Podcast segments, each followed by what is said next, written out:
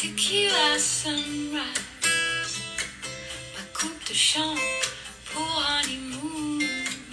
Nous la fantôme of paradise. Adieu éclair et comme gazelle. 各位听友，大家好，欢迎继续收听阿曼达的节目《世界在你耳边》。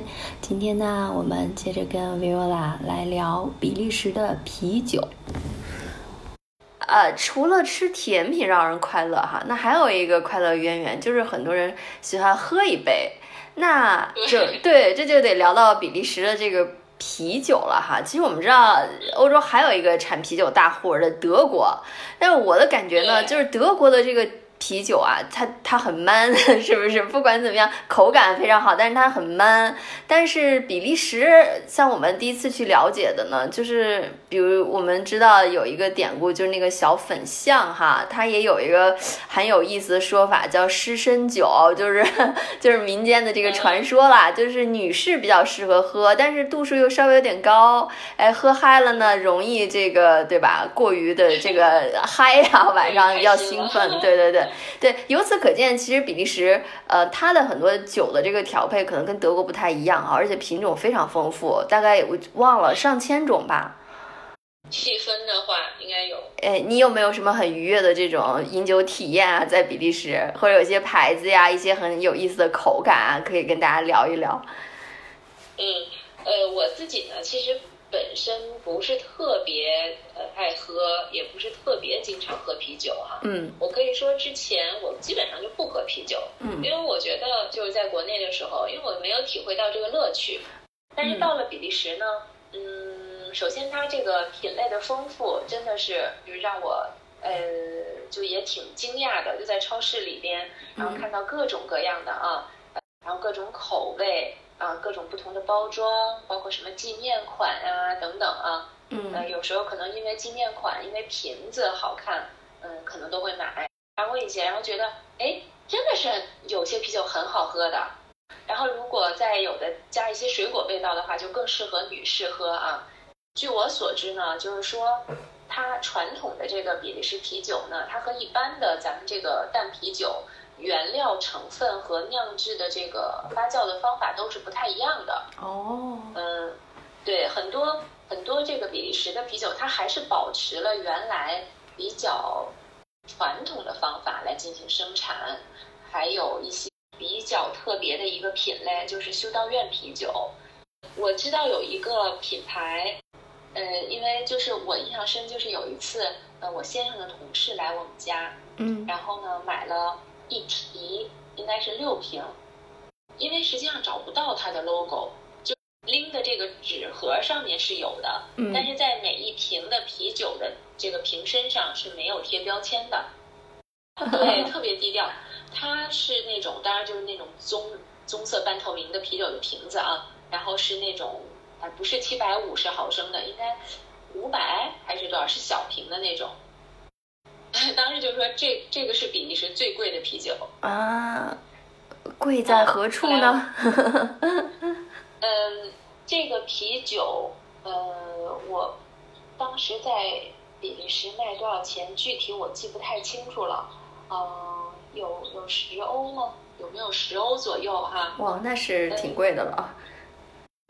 在北京，呃，因为我。因为我朋友他去那边的时候，我们就是在家里也也说，哎，来尝尝这个，在比利时都号称是最贵的啤酒，然后都觉得特别好喝啊。然后他回到北京，在一个酒吧里面，嗯，也喝到了同样的，就是等于是进口到中国的这一款啤酒。嗯，我记得我记得好像是四五百块钱一瓶是吧？一小瓶。对。哇。对，当时他还就感觉。很牛啊！跟当时一起用餐的朋友们说，我在比利时朋友家里喝过这个。那它贵一定有贵的道理，口感这么好哈。对对对，嗯，从便宜到贵，就什么样的都有。哎，确实是有很很醇香的这个味道，让我这个不爱喝啤酒的人都感觉很好喝。就是在市中心那个大广场那周边去走动走呃去去那个参观的话。可以在选择一家酒馆儿，嗯，在这个酒馆儿，不管是室外啊还是室内，坐下来，呃，去品尝一下比利时的啤酒。他们有一个就从视觉上来看就蛮有冲击力的一个呈现方式，就是用一个木头的托盘，是长条形的，嗯，呃，应该就有个十公分这么宽，然后长度的话应该在五十厘米左右，嗯，所以这样一个长条，那么在这长条的这个木板上面呢，会摆着一溜的这个，呃，甚至更长啊，可能有更长的，摆着一溜的这个嗯啤酒的这个杯子啊，啊，你就是可以买这么算是这么一套吧，然后哎，那个服务生就端上来啊，这一杯一杯的喝。嗯，我经常看到，我经常看到有人坐在那，当然也有当地人啊，有当地人，然后也有游客，哎，坐在那儿去一杯一杯的品尝这个啤酒，这是当地一个一景吧。嗯，就是啤酒品鉴。哎，那我们刚才聊了吃哈，聊了玩儿，其实。呃，还没有聊到最核心的，就是创造和这个呃使用这些的比利时人哈。因为对于比利时的文化来说，像我们刚才多少聊到了一点，它有点模糊。就从语言上来看，对吧？和地理位置上来看，它受到了荷兰的影响，受到了法国的影响，包括从语言上，我记得。去比利时这一趟呢，坐的就是那个达利斯，这个这个是一个类似于高铁吧，它专门运营，基本是就在呃德比和法这几个地方的一些线路，然后你就听它这个广播的时候就能听出来很复杂，就是首先要播报一 一次这个弗拉芒语，然后呢还得再来个德语，来一个什么荷兰语、英语、法语，就是就很复杂。然后，然后我印象中还有，就是因为它南部靠法国嘛，以前也讲过，就是法国人和比利时人之间互相有很多那种调侃的段子，我就只记得一个哈，就是，就法国人笑比利时人就是比较直，比较比较憨，怎么讲呢？说就是，呃，比利时人换灯泡啊，换个灯泡大概需要三个人，说为什么？说这个上面一个人呢去换，得手托着那换的灯泡。然后站在椅子上，下面要有两个人转那个椅子。对对对，我也。对，就很经典的一个哈。那那当然笑话归笑话了，就是这种就是地图炮，其实哪儿都有。但是就以你接触的比利时的这个风土人情哈，比利时人是不是相对就更实在一点？然后他们可能跟法国人这个差异是不是就是植入了一些这个荷兰或者德国的这个基因，就就就平衡了一点儿。以我这个有限的认知，嗯，接触我不好不好评论说比利时人就是怎么样的，嗯，然后，呃，因为我觉得在每一个地区每一个国家，肯定也是什么样的人都会有，对，啊，有是比较多面的，但是可能，嗯，有有一些共性的东西吧，我我的感觉是比较淳朴的，比如说我们当时住的房子是。呃，这个房东吧，嗯。嗯，这房东是一对儿呃比利时的夫妇，但是他们呢，呃，有一部分时间也是生活在非洲，然后他们在那边呃也有也有自己的家，嗯，也有自己的生活，等于说一段时间会在比利时，一段时间在非洲，呃，他们就是呃跟我们的交交往当中，我觉得就很怎么说呢，还是很痛快，嗯。很痛快的，呃，包括这个，呃，我们的这个家家居电器一旦出现什么问题，嗯，他们都很快会给一个响应。哎，如果他们当时不在布鲁塞尔的话，他们因为也委托了一家波兰人开的，嗯，这个这个小公司，因为有不少的波兰人在比利时打工，哦，对，嗯，对，就是，嗯，因为相对来说，肯定比利时的就是经济更。呃，发展的更好一些。有一些波兰的女女性，她们会在比利时就是做钟点工啊，然后一些呃搞卫生清洁的这样的一些工作哈。嗯。然后那个家政服务啊什么的。嗯。然后男男士呢也是，就是围绕家居这一块，不管是油漆啊、木工啊、水电啊等等吧，所以他们也是委托了一家这样的公司。对，我觉得他们的响应速度也是非常快的。我的邻居这位先生，他是纯纯的比利时人，他太太呢其实是法国人。哦，他他们年轻的时候，因为他太太到布鲁塞尔来工作，呃，其实也是在欧盟委员会的一个相关的机构工作。嗯嗯，所以对，所以就认识了他的先生，这位比利时人，然后就跟他结婚了。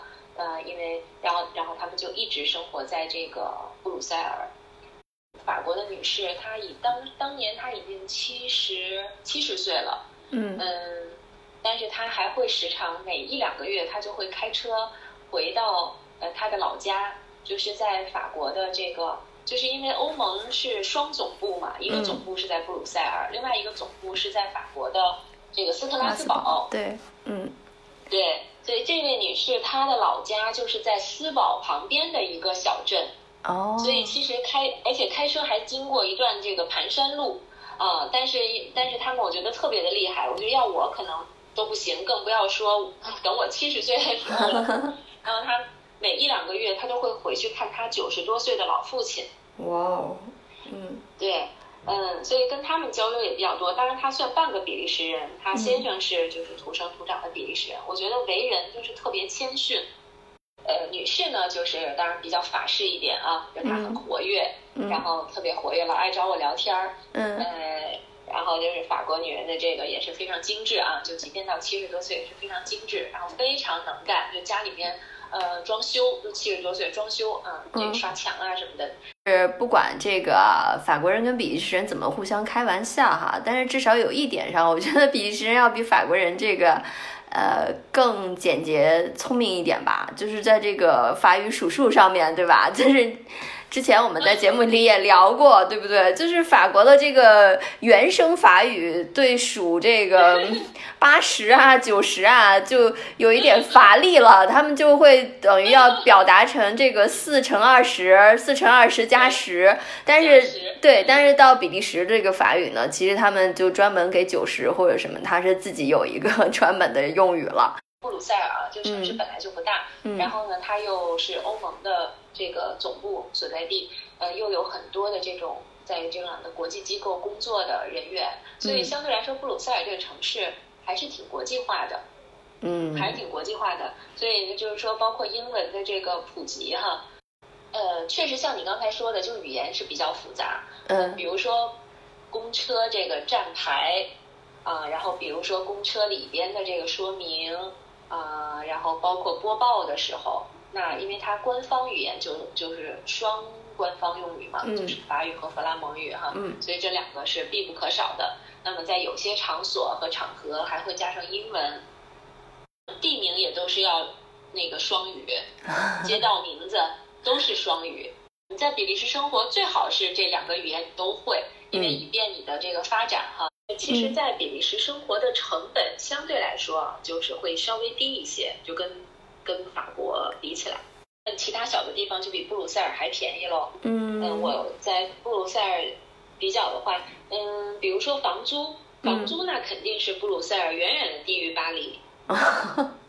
尽管它是欧盟的总部，但是价格上还是便宜很多哈。嗯。是的，是的，对，因为我有这种切身的那个体会和比较哈，呃，其他的生活成本也相对是低，相对比巴黎要低一些的，嗯，然后品质也不差。大家可能觉得算是一个欧洲的小国吧，但是比利时，你看我们这陆陆续续也聊了非常有意思的好多话题啊。如果有机会呢，我觉得大家也可以再去呃深度的体验一下。